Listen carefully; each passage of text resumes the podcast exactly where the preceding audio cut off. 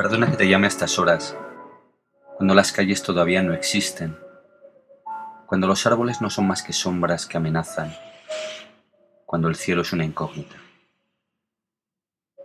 Perdona si secuestro tu sueño y lo intercambio por unas palabras sin coherencia.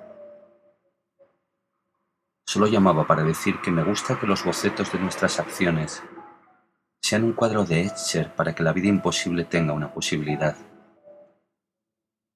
Llamaba para decirte que me gustan los paseos dibujados por las calles de París, que me gusta planear mi aterrizaje en Nueva York con más datos que los de la intuición, que una noche degusté los sonetos de Sabina y que ahora he recuperado sus canciones, si es que alguna vez las perdí entre la memoria de lo demasiado conocido.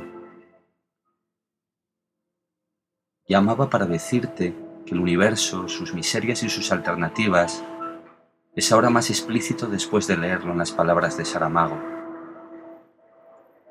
Llamaba para decirte que los secretos de la magia son, nada más y nada menos, los misterios de nuestra imaginación. Que los registros de la memoria son más explícitos si se reúnen sobre los actos de los demás. Toda la vida, si se piensa, puede intentar sentirse con una fragancia más agradable que procura invadir los poros de la piel. Perdona que te llame a estas horas, cuando las calles no existen, cuando ni siquiera existen voces que no sean sino náufragos de la madrugada. Llamaba para decirte eso nada más. Que pases buena noche. Que los sueños se acompasen con los latidos de tu corazón.